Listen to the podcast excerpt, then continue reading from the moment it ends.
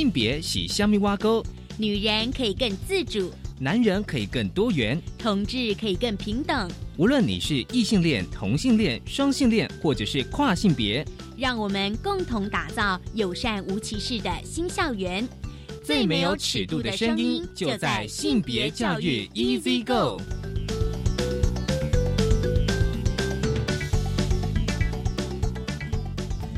Hello，大家午安，欢迎收听教育电台性别平等 Easy Go。我是问了，不晓得这礼拜大家过得好吗？我相信哦，就是说从过年到现在哦，大家一定非常关注肺炎的疫情。今天呢，我们想跟大家来分享，就是肺炎的疫情跟性别、跟同性伴侣到底有怎么样的关系哦？其实这是台湾伴侣权益推动联盟哦，他们在。最近的脸书哦，粉钻有一个有一个发文哦，就是说随着疫情越来越严峻呢，其实呢让人揪心难熬的求助信也越来越多。这是跨国的同性伴侣，我们稍后来跟大家分享这个 po 文。而今天的慢慢聊，跟他聊的是一本小说哦，《幻城微光》。我们高兴邀请到了作者廖鸿杰来跟我们聊他的作品。我们先进行性别大八卦。别大八卦，今天性别大八卦想跟来聊疫情跟性别哦。其实这是台湾伴侣权益推动联盟他们的脸书的 po 文哦。他们说，因为其实呢，伴侣盟在三月中呢，随着律师团呢才刚这个英语一对。台湾跟匈牙利籍的跨国同性伴侣进行在台湾婚姻登记的司法救济，因为呢，他们在匈牙利已经办了同性伴侣的登记，而且呢，匈牙利籍的这个伴侣呢，也在台湾生活多年，但是呢，因为最近呢，就是因故呢，因为有事情休学，所以失去了学生居留的资格。因此呢，只能够先出境哦，出境，然后再用这个旅游签证呢，再进入台湾。但是呢，因为人现在在国外嘛，这样子呢，就遇上了外籍人士禁止入台的禁令。因为从三月十九号开始，就是说，如果非本国籍的人民是不能够再进入台湾。那刚好他的机票就是三月十九，所以来不及进入台湾。那么想改机票提前飞呢，也没有这个航班可以搭了。所以呢，他们就分隔两地嘛。当然，这样子的情况其实是非常多的。因为呢，在二月初哦，二月初大家还记得啊，就是说那时候已经禁止，就是说陆生回台嘛啊，就是说开学就延后。那么跨国同性伴侣怎么办呢？如果今天是台湾籍跟中国籍的这个跨国同性伴侣哦，其中呢，伴侣盟说啊，就是有一对呢在一起超过十二年的伴侣哦，那么其实呢，他们已经在台在美国已经结婚了。而且呢，两个人就是说出国念书，已经拿到学位呢，决定就是说生活啊，长久生活在台湾。中国籍的伴侣呢，只好放弃，就是说在北京的工作机会哦，那么来台再申请一个硕士哦，就是说用学生签证待在台湾。那么当然就是说哦，通常如果两个人稳定了，而且。年纪也不小了哦，那么就会想办法，就是说啊，生个孩子。其实他们也有小孩，那么趁着今年过年，这个中国籍的伴侣呢，就把这个孩子呢带回中国去探亲。结果好，现在中港澳居民其实二月的时候呢就不能够再再进入台湾，所以呢，他们两个人到现在都还没办法见面哦。其实大家一定都会想到这个议题，如果说这个伴侣呢是异性恋的话呢，其实他们可以用配偶身份来回到台湾嘛，因为他们可以结婚嘛。可是呢，呃，跨国同性伴侣。呢，就是可能会有这样问题。那当然就说，在我们的节目也跟大家探讨非常多。虽然我国现在同性婚合法化呢，但是这个法律其实呢，其实还有一些细节。如果说啊，我们之前有跟大家有讨论到，就是说一个法律，就是涉外民事法律的适用法，那么简称叫涉民法。它的第四十六条的前段规定说呢。婚姻成立之实质要件，一个该当事人本国法，以及双方本国法必须同时成立，婚姻才能成立。也就是说，如果今天台湾同性婚姻合法化，你要跟比如说美国的他们同性婚姻合法化，那自然是没有问题。但是你如果要去跟日本或者是中国的话，就会有问题，因为日本跟中国目前同同婚是还没有合法哦。所以呢，全球目前仅有二十七个国家是同性婚姻法制化，因此呢，对于同性伴侣来说，国籍。将成为结婚的一大阻碍。那当然，伴侣盟呢，他们对于修法跟解套也是会有一些建议的哦。大家如果还有记得，就是说啊，其实目前全台湾还有十八个县市。还保持着这个同性的伴侣住记的制度，呃，仍然开放未能结婚的跨国同性伴侣去办理，啊，提供部分的保障，比如说像医疗决定权、劳动权跟福利等等哦。但是呢，刚刚我们谈到的社民法呢，伴侣盟当然也有一些建议哦，比如说呢，依照第八条来处理，就是说第八条的意思是说。就是说，因为同同婚呢，在我国已经是经过大法官视线，而且是人民重要基本权利哦。那如果仅是因为外国法律不承认而导致外籍配偶无法跟本国的配偶结婚的话呢，其实对人权有重大的伤害。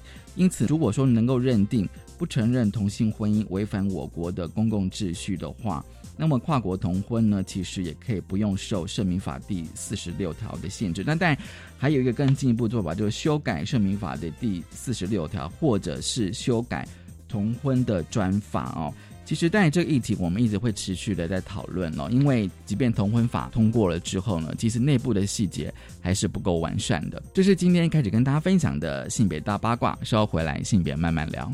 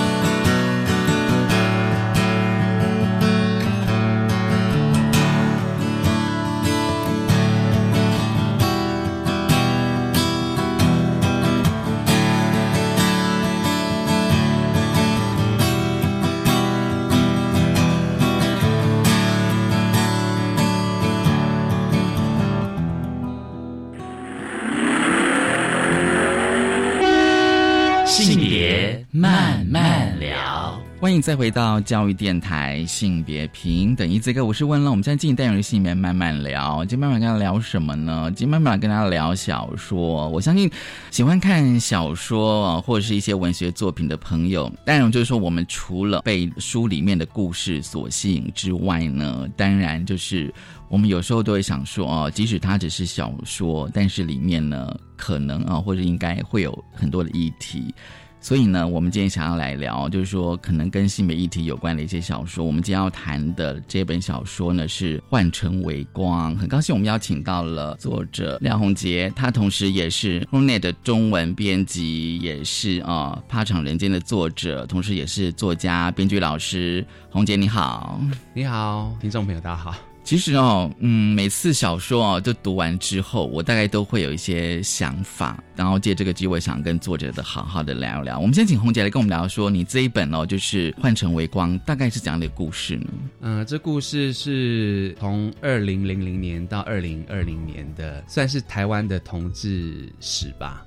因为在之前的签书会，有读者读完书，他觉得这是个同台湾同志的民族志，这样。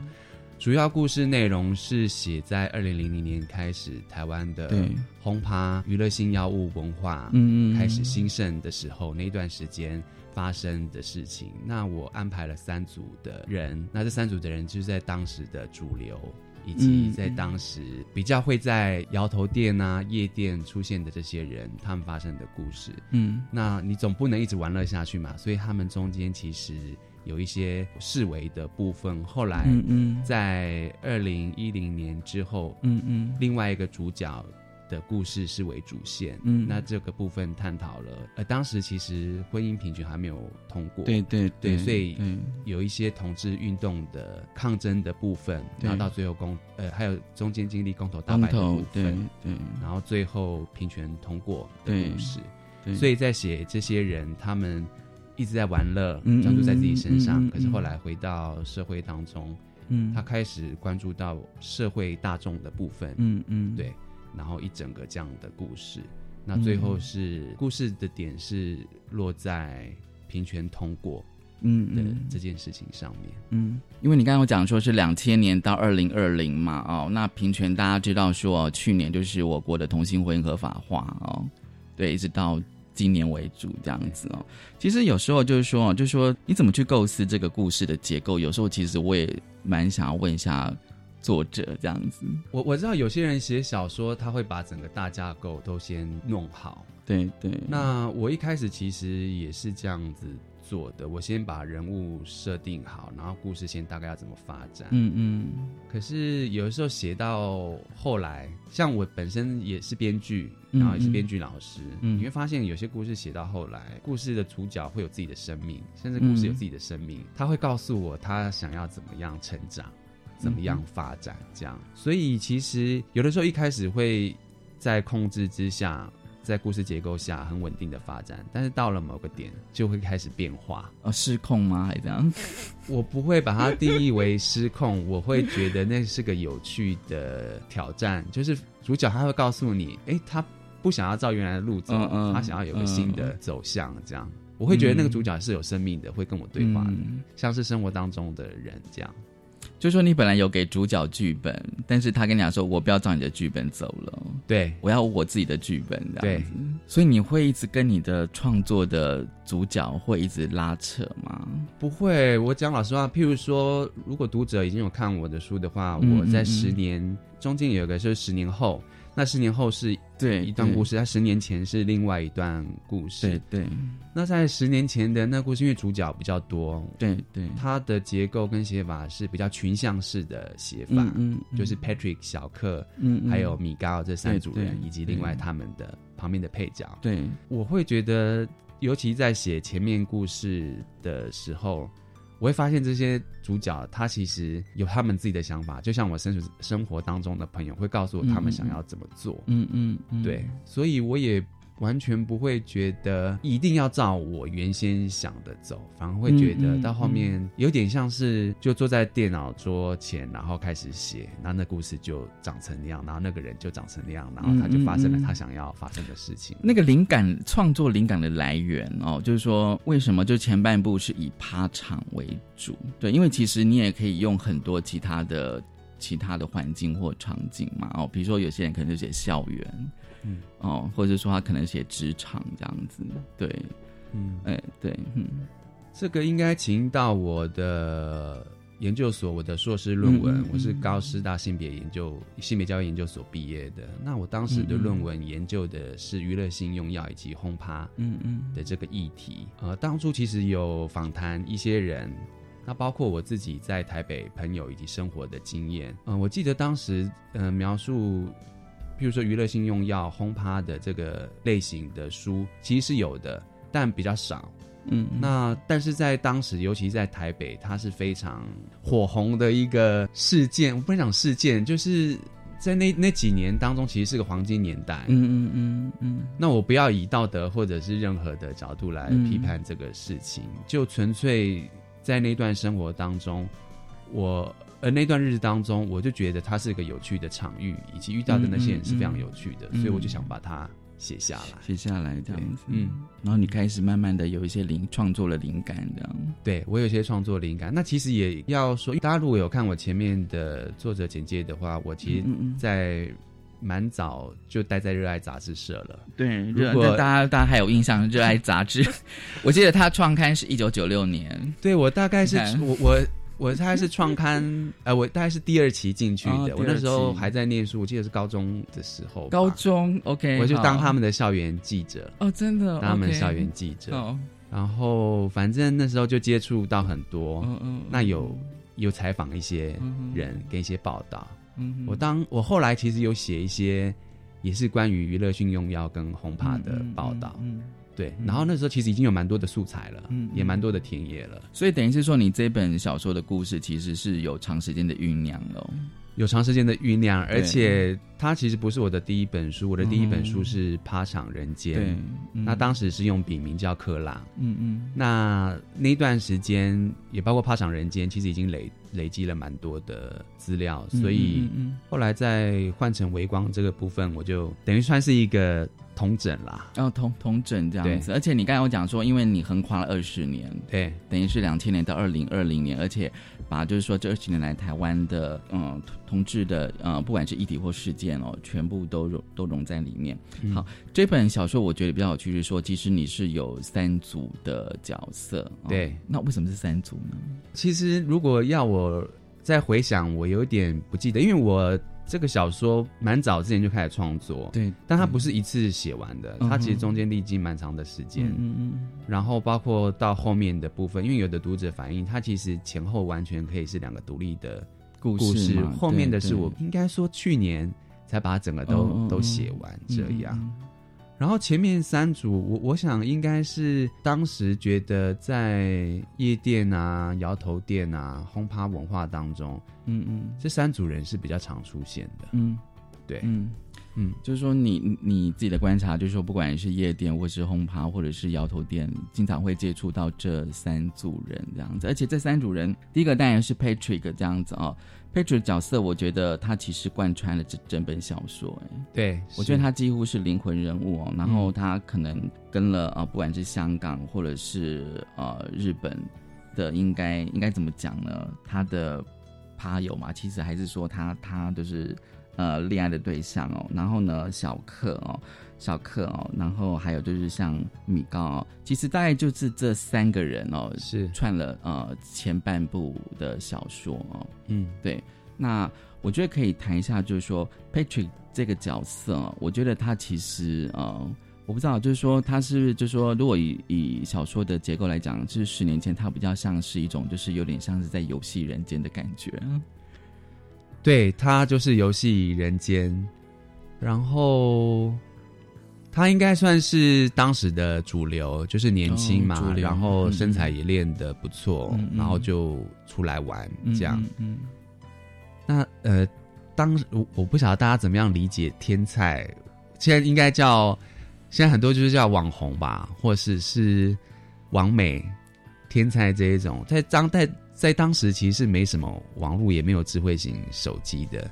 对，大家可以想到大概是二零两千年到二零零五零六那种，嗯，对，真正开始应该就是二，就是一九九九千禧年那个时候，不是大家有末日危机的，哦，对对对对。对对，当时是那样子的状态，然后这些人他必须要现身，他必须要在一些场域现身，嗯，那那时候的场域就是什么？新公园嘛，对，新公园，对，那时候还没有那个社群平台，也没有。有网络交友啦，但是好像什么雅虎家族之类的，还是番薯藤？番薯藤，这样是不是讲的先？我跟你讲，你的书里面有讲说地瓜园，然后地瓜园，地瓜园哦，原来是番薯藤这样子。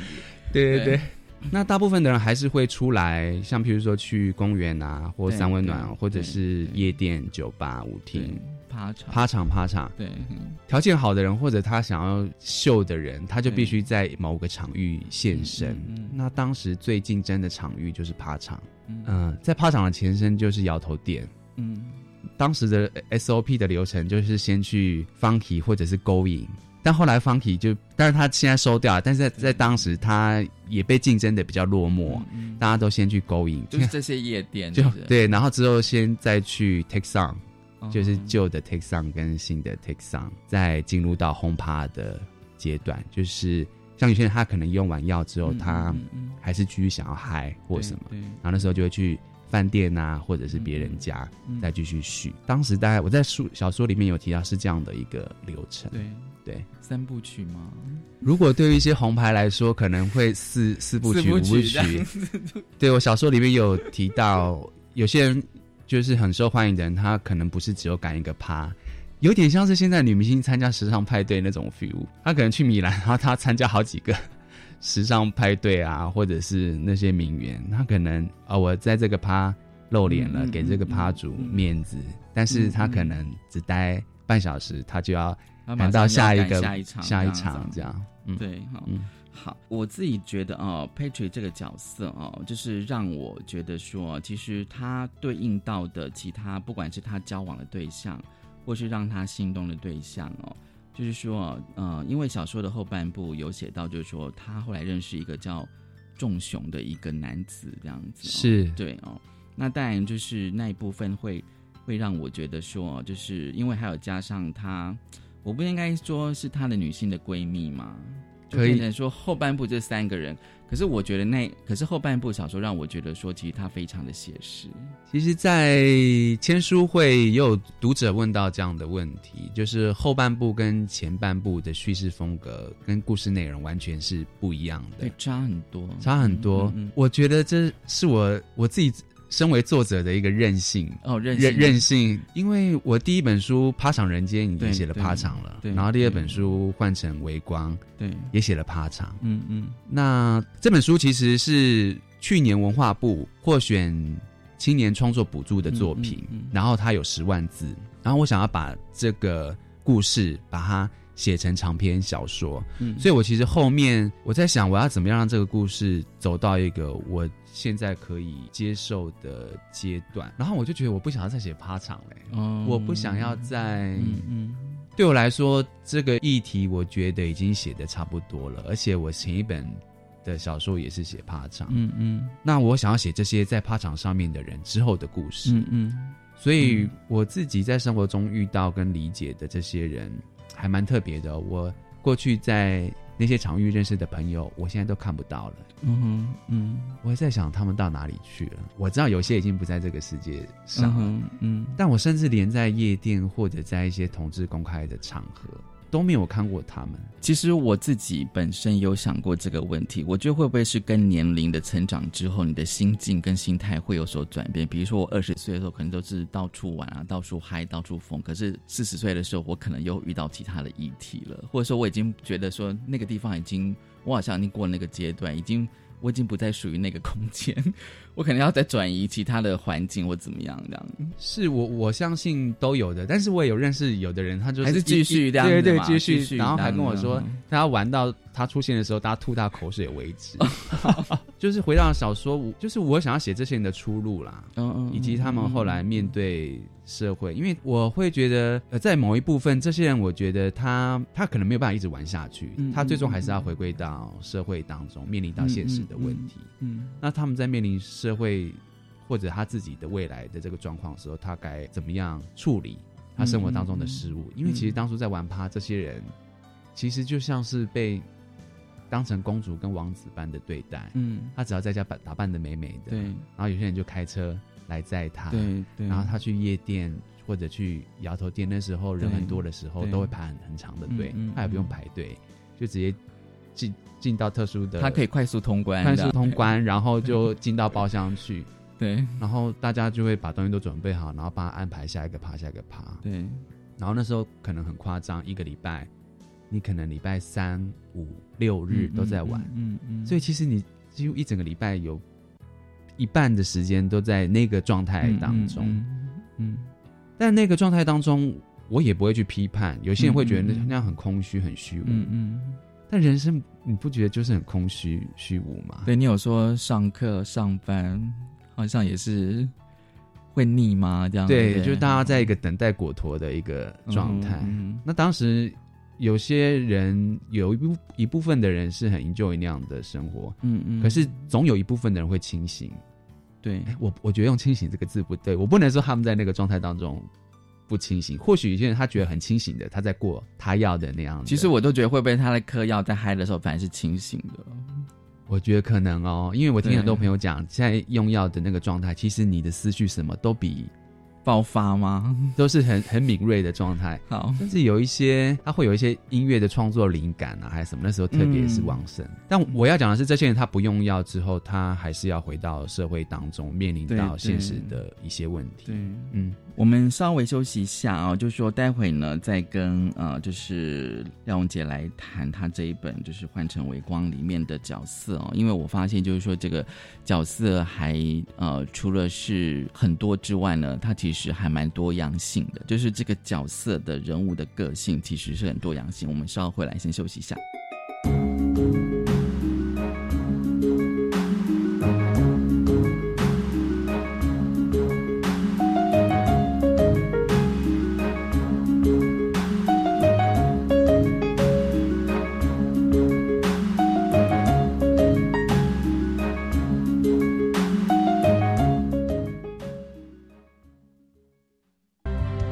大家好，呃，我是人称警戒武将的蔡军章博士，也是从警政署副市长退休。那回顾呢，这半生警政生涯跟绘画之旅，我自己也是期许啊，用心投入，用情灌溉。将沿途憧憬的辛劳能够溶解升华，透过艺术创作呢，来带领我们艺术爱好者啊，一同来感受悠游自在的有力创作。诚如孔子所说：“一以仁，有以义。”啊，从此呢，以这样的情怀，以来祝福我们全国最专业的文教频道。教育电台，生日快乐！各位听众，大家好，我是云林县立麦寮高中教务主任郭志威，鼓励老师做素养化课程设计，让学生学到带着走的能力，透过学生建构学习历程，帮助学生生涯定向，为自己的生涯规划做出最佳选择。与培养出终身学习的能力。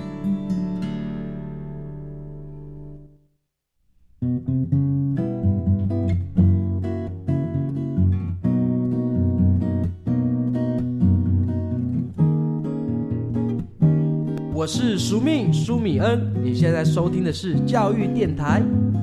哦，朋友们，就爱教育电台。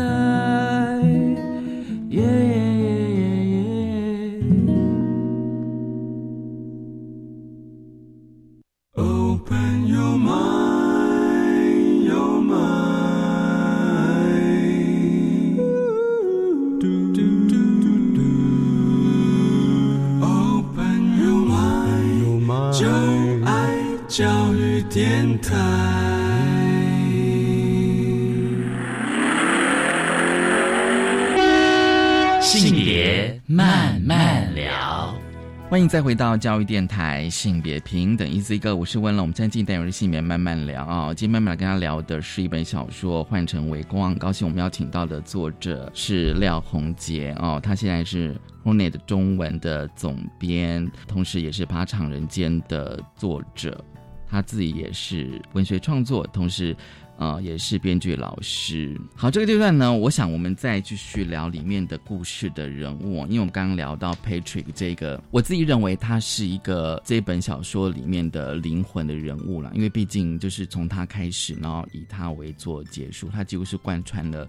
整本的小说，那当然这本小说还有其他的角色人物，其实非常众多的哦，像小克哦这个角色哦，就是让我觉得我其实是蛮喜欢他的故事的哦，因为他就代表那种就是说从南部上来台北哦，其实他也没有考上嘛，然后他骗他家人这样，然后他认识了一个哦，应该算是熟男嘛这样的，嗯阿成哦，然后我突然觉得说哦这个故事。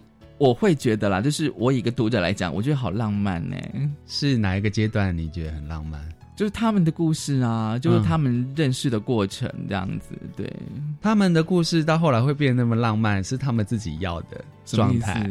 你不是之前有问我说，我是不是先都想好？对对对对对对对。其实我一开始，我当时没有要他们这么浪漫呢。不然你要当初他们怎么样？就是非常的呃撕撕裂吗？还是这样非常的 嗯？当初我其实没有想到他们要在一起，然后就是过那样的生活。嗯嗯嗯。当时阿成比较是功能性的角色，他就是出现，然后让小克知道哦，他在台北其实有另外一个不属于轰趴这个领域的一个朋友，就在外界有一个照顾他的角色。嗯。但后来写着写着，他们两个就好像要想要在一起。对对。然后想要发展一段的关系，嗯嗯，但是如果呃读者有看到后面的话，他们两个到后来是开放性的关系，嗯，对。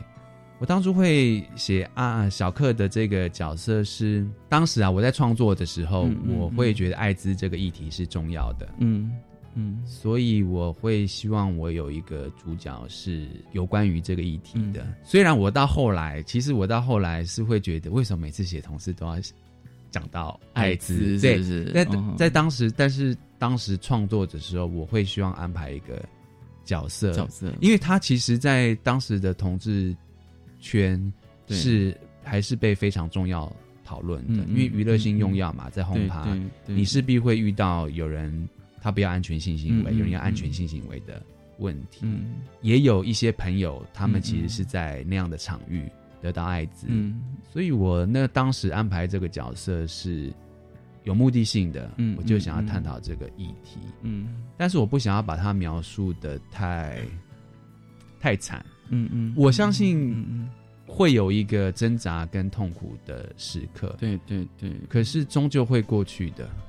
因为即便小克得到了艾滋，你知道吗？我觉得这还不是说最让大家最好让人伤痛，我就觉得让让我觉得这个故事是最温暖的地方，是因为那个阿成的态度，你知道吗？我嗯突然觉得说，哇，居然还有这样子一个，我不知道，就是也许对，我不知道对小克两个，他会觉得那个阿成有点像爸爸的感觉，就好像去呵护他这样子，去照顾他这样。嗯，对是啊，是因为小克在故事当中，他父亲就很早就过世了嘛，，对对，所以他会希望有一个，我不会说是恋父情节啦，嗯但是嗯。圈内还是有很多同志是喜欢那种中年熟熟男。我觉得这跟爸嗯爸有没有很早过是没有绝对的关系，但是我的小说里面是这样，可能每个人需。求不一样吧。对啊，每个人需求不一一样，嗯，所以我当初安排阿成是那样子，像一个父亲的角色，没有错。嗯，对。而且是牙医，对，牙医，我想要他是有一个经济的跟社经地位是可以 support，对对，小小克。他也没有书念，然后对对，也没办法工作嗯的一个状态，在台北生活。嗯。这也要提到的是，我发现，在现实啊，我现在讲现实，我发现很多同志都喜欢来台北。因为就是说，他资源还有他整个的，比如说社交圈环境相对开放，然后也比较多元，所以大家一定会往台北跑。这个我完全可以理解了，可是我完我比较不能理解是他在台北已经生活不下去了，好，然后也找不到工作，可是我想会不会是因为他就是历经轰趴那个事件，逼得他他可能要离开的。你说要离开嗯哪里？就是说，因为他历经了那个事件嘛，哦，觉得说好像他就没有办法继续待在这个地方这样子。没有小说中他。嗯小哥当然还是继续留下来，啊因为有阿有阿成这一号人物。但我是说，现实生活当中，我遇到的一些朋友从中南部上来或东部这样，可是已经没办法生活下去，可能找不到工作或什么，我会觉得那么就先回家，就回家这样子。但没有哎、就继续留在台北，然后可能跟朋友借钱，嗯或者去当按摩师傅啊嗯什么，嗯然后就是硬要留在台北。我比较不能理解这个状态，那就是你下一本的小说的的的那个那个什么议题这样。不过我下一本小说就是写按摩师的、按摩师的故事，哦对，其实已经写完了。哦，真的吗？他其实有有在 Hornet 上面连载，哦反应还蛮好的。OK，期待期待，所以会出版就是了会出版，其实已经签今年吗约了，今年吗？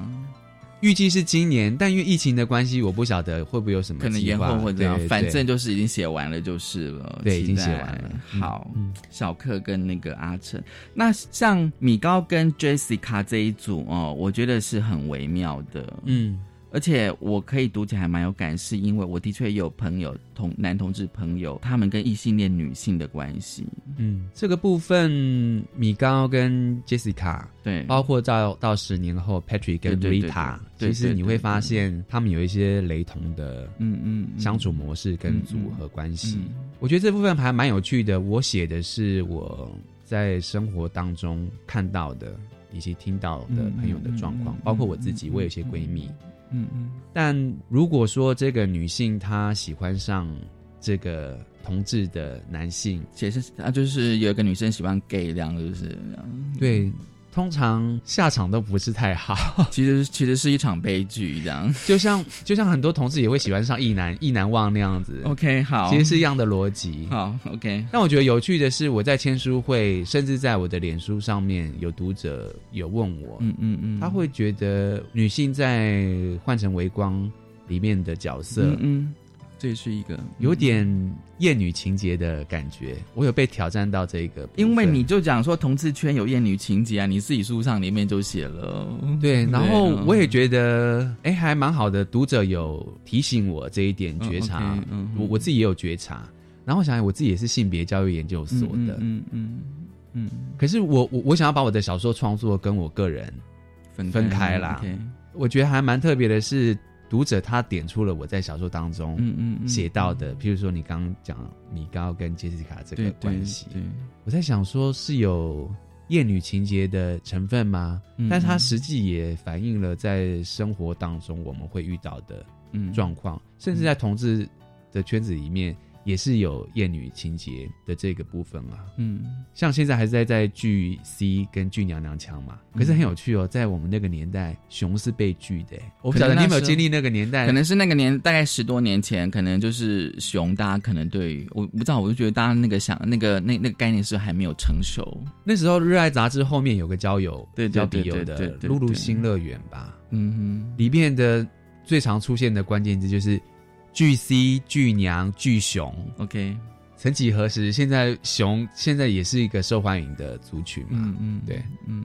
那我会觉得一个身份状态或性别状态，或者他的气质啦，嗯，是会随着社会的改变，性别气质会随着社会改变。对啊，对对。所以我觉得还蛮有趣的，是我一开始没有察觉到这个现象，但后来有读者回应我，嗯。会发现哦，我在小说里面用这些主角来跟这些女性相处，嗯嗯，也反映到我在现实是女性的读者吗？还是男性的读者？男性读男性的读者，对，嗯。然后有我的学生是女性读者，嗯嗯，他说他以前就是这样，他就是 Jessica 的角色，OK，但是他会觉得他会希望 Jessica 有一些或者 Rita 有一些振作跟反击。但我当然没有办法满足每一位读者。当然，如果你只是就他们，就是因为这一本小说里面的那个人物角色哦，就这么的多。但如果你只是就他们这一组，比如说米高跟 Jessica，就是说他们互动的模式这样子。其实有时候我会觉得说，他们会不会觉得说，他们已经不管是 Rita 或者是 Jessica 这两个女性，我就觉得他们是不是还希望能够比朋友更多一点？但我到后来都写他们已经觉。觉醒了，觉醒，对啊，没有办法再这样下去啦。因为就说性倾向这个议题啊，就是说，如果我如果我真的是喜欢同性的话，那我可能自然对异性就比较没有那种情欲的想法或想象。我可能可以跟你是一个非常亲密、非常 close 的一个闺蜜这样子，即便你是异性，我们可以当做一个闺蜜这样子，对。可是我不知道说会不会是有一些异性的女生会对 gay 会有特别的好感，因为她觉得说 gay 好像是在她的想法里面是一个完美的男性的典型，跟其他她相处的异男如果相比的话，她会觉得 gay 跟她比较共鸣。我会认识有一些异性，呃，尤其是腐女啊，有一些腐女 OK 很喜欢 BL 啊，然后男生跟男生这种。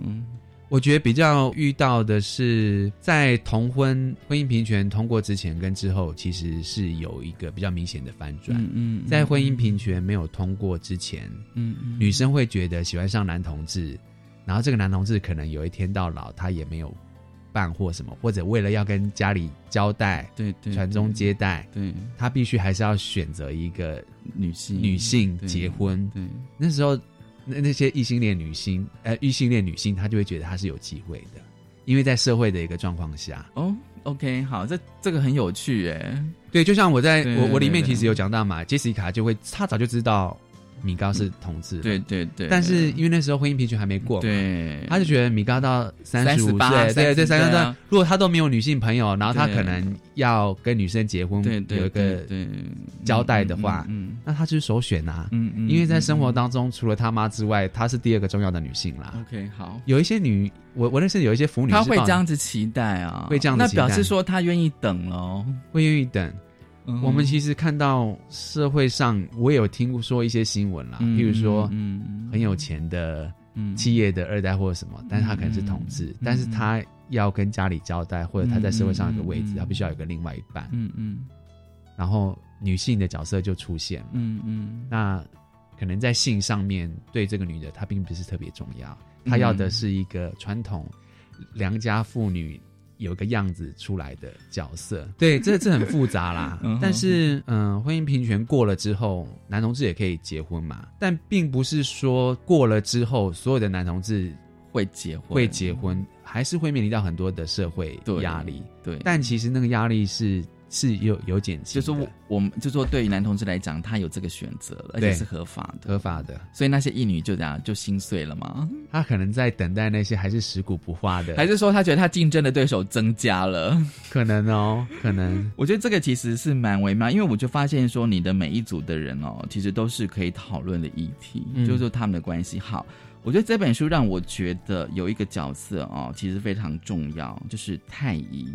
那个角色是，嗯，你知道吗？有时候我在因为小说只有文字，有时候我一直在想说，哎，太乙到底是怎么样一个一个形象，你知道吗？像我说一边看，有时候会想象那个画面。嗯，太乙，在我刚出道，我那时候我们怎么定义出道啊？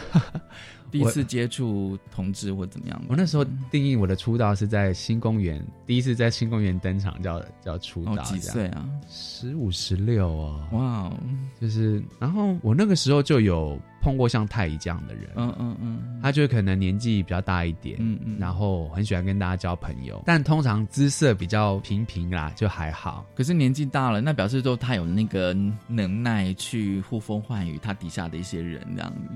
是通常就有一些钱，有一些储蓄，可能没有到真的是财力雄厚那样，但是就请一些小朋友，嗯嗯，去唱唱歌啊，然后去吃个饭呐，大家看看电影啊，那些钱是出得起的。然后小朋友愿意跟着他，除了有这些好处可以拿之外，因为他下面的那些家族成员也可能是同辈的，或者条件也不错的，所以我其实，在新公园就有看到这样的家族形式，嗯。然后在轰趴摇头的场域更是明显，我必须说，因为呃能进到那样场域的人，其实是要有一点社会成本，对，就是社社社经地位。比如说，他可能要付付费入场，对，然后包厢，然后酒，对，这些就已经是。其实我看，我有在想说，这些不就要钱，办趴也是要钱呐？那这些钱从哪边来啊？其实我看是有想到这个问题。对，是分两个部分讲，一个就是他去那些店消费，然后他要照顾这些人，然后他要提供那些药啊。对对对对对，其实那个钱是非常非常大的金额，这样。所以，如果你一旦形成了家族，对，然后他就会变成像是一个共生关系啦。嗯嗯，像太乙这样的人，嗯，他每次出现旁边都是一些帅哥。对啊，帅弟壮男什么，他自己很有面子，对，然后表示他在圈子里面很吃得开，表示他的地位是崇高的，崇高的，然后大家都要拥护他，对，然后这些跟在他旁边的人也得到好处啊，我进去这些场域我都不用花钱，嗯，我喝酒我吃这些东西也都不用花钱，嗯，然后我还跟可以跟旁边的这些子弟兵们，帅哥猛男，帅哥猛男，对，就是来一下或者什么的，变成像是这样子共生的关系。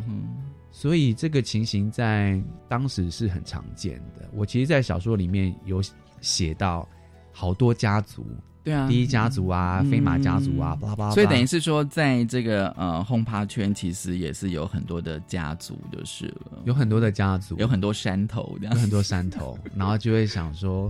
这个山头在这个礼拜半趴，对对，大家来捧场，然后对对，下个礼拜去你的趴什么什么的。我突然觉得很像那种武侠小说，哎，就是很多的门派这样子。是武侠小说啊！我在第一本书《趴场人间》有一个像是武侠小说的描述，嗯嗯，就是这些家族里面的人也个个身怀绝技。哦，好像是就是你知道，就很强的一号啊，都不会软的啊。OK，在在趴场上这样，就之类之类的。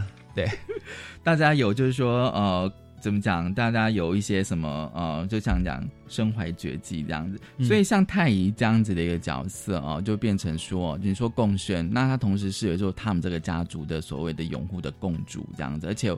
我发现说，好像就是任何的，比如说像有新的人进来啦，好像要经过他的认证之后，你就会变成我们这个家族的成员，而且被认证好像也是一种荣耀，你知道吗？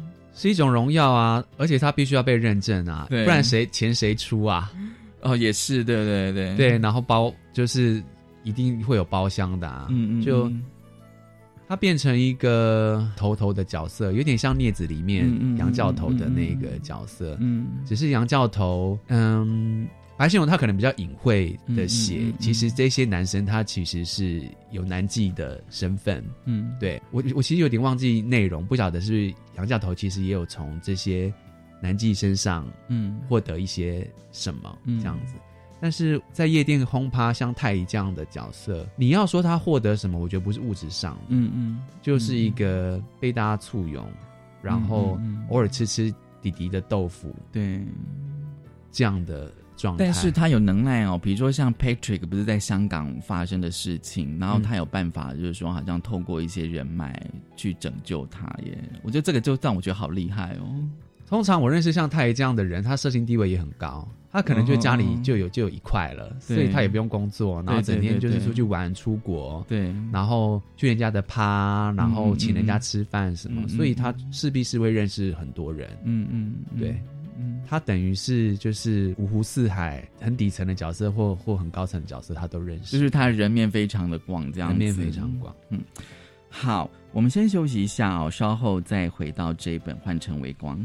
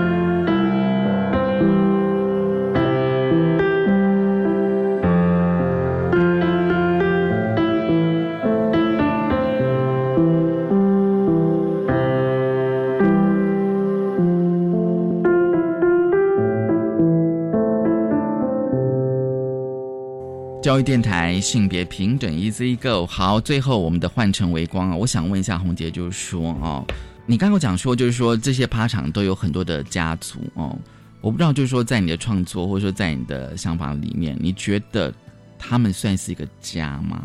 家这个概念，我觉得对某些人来说，它是一个家。嗯哼就像我讲之前讲的，在一个礼拜当中，你几乎有一半的时间都跟这些人厮混，然后出现在那些场域当中。嗯哼，对某些人来说是的，但是我也有遇到有一些，他就是只在那个状态下跟对方是家人，可是回到现实生活当中，完全是另外一回事了。你就是说在，比如说他吃了药之后，大家可以是家人，可是他清醒的时候，他又是另外一个世界嘛？对啊，很多我其实，在上一本《趴场人间》小说有写到，嗯嗯嗯。呃，主角在健身房遇到了一个人，嗯嗯，然后这个人前一天才在趴场上跟他称兄道弟，好亲热啊什么，嗯就，但现在到了一个现实生活当中，完全像全陌像陌生人，像陌生人，像陌生人。可是他们还会记得昨晚发生什么事吗？是记得的，是记得 OK，, 但可能回到现实生活当中，人有时候还蛮奇妙的，他不想要让人家知知道或记得他，哦对对，他对堕落的或者是用药的那一面状况，对，所以要要要随时切换模式这样子。切换模式是一种啦，嗯但我相信也有一些人，他是完全以这些人就是唯一归属的。对啊，因为像他们有时候，比如说太乙跟他下面的一些一些小弟，或者是里面的主角，他们会去喝贵妇下午茶。我想要塑造的是当时我自己理解的状况也是，嗯嗯，是好的也会常常出来的，嗯嗯然后讲晚上趴的状况什么的，嗯，就是在那一段时间当中，大家是一个很凝聚在一起的状态。反而会跟自己的原生家庭更紧密了。应该是说，其实这些人他们的原生家庭都不在台北，嗯嗯嗯，对，或者他就是自己一个在台北生活，嗯。那他的朋友或什么就会是轰趴的，就在台北的这一群人，然后家里完全不知道他哦，家里完全都不知道，完全、嗯。对生活的状况。其实有时候要呃让家里完全不知道，那个其实也是要蛮，我觉得那个其实也要也要蛮辛苦的。可是我当时遇到有些人好好厉害哦，就是他用药的状态跟没有用药的状态是完全你分不出来，分不出来。OK，就是他会把在一个日常生活的状态下，会是个很好的状态，而且会很容光焕发，因为都去健身房，然后把自己的弄得好好的，你完全不晓得他在经历哦轰趴或用药的那样的生活。这样子，但我也不是说用药就会变成那样子，可是有些人他会特别注意让自己变得更好，嗯可能也是因为竞争的关系。对啊，因为你的小说里面有讲说，同志圈是很现实的，几乎什么都要比哦。好，那最后啊、哦，我想问一下你这本小说的书名，因为这本小说书名，我觉得有时候我觉得有点迷幻，不知道我，那这是我自己的感觉了。对，是有点迷幻。嗯我在小说里面有讲到太乙最喜欢的一幕，对，就是一群猛男对，排成一列，然后就一个搭一个抱着前面的腰，然后很规律的随着节拍在那边动，然后他就觉得他自己，他也觉得他自己好像来到了亚马逊流域，因为那个荧光棒的像一条河那样子。嗯哼。这是在趴场会出现的，尤其还有在摇头店会出现的状态，嗯嗯嗯尤其在 Take Song 跟 Jump 嗯那个时候是那样的状态，所以它就是一个微光，但它其实是阴暗的，嗯，然后又在台北这个城市，嗯。然后在那个时空下，其实我觉得台北像是个虚幻的城市，嗯嗯，然后微微的发着这个光，嗯。那你觉得这个光是希望吗？或者是这些人在那个场域当中仅嗯散发的一种光芒？我觉得是还蛮贴切的。还是说，就是我自己的感觉，就是说，会不会在当下，在趴场那个当下，那个光芒其实是一种，哦、一种慰藉，就像演唱会，大家会拿荧光棒那样子吗？哎，还是说是一种召唤？我不知道，就是就是在摇，呃，就是呃，现在都是用手机嘛，用手机啊对对对对，会有一些光亮啦。他们嗯有时候趴场会用一些像是那个水晶球，或者有一些小的镭射光什么，还是会制造一些嗯特殊像夜店那样的光。嗯我觉得那个场域整个散发，包括里面那些裸露的男体，对，光照在那些皮肤身上嗯折射的光芒，嗯嗯，我觉得是个很奇幻的画面。是奇幻的画面，而且这个画面对读者来讲可以想象，可以想象，但现在应该已经碰不到了。哦，就是说已经不能重现了，对，因为有读者问说，现在还有人在做这些事吗？我相信有，但是你要重现当时这么多人，你说那个规模应该那个规模跟景况，现在是没有了。有些事情只有一次的机会，你错过了就没了，这样子。你赶得上就赶得上，赶不上就没了，这样 子。对对对，是这样，没错。今天是很高兴哦，就是洪杰来跟我们分享他的作品哦，就是《换成微光》。我觉得哦，即便你对趴场没有任何的呃怎么了解好了哦，但是呢，如果你单纯把它当做一则的小说故事的话，它里面也是有些呃有些片段跟故事。或是有些文字描写，我觉得也是蛮动人的，或是非常的让我觉得，其实我觉得有时候有时候让我觉得是有点纯爱，再加一点情色，你知道吗？哦，对对，嗯，真的很高兴红姐来跟我们分享《换成为光》，谢谢你，谢谢谢谢大家收听今天的性别平等，一次 go，拜拜。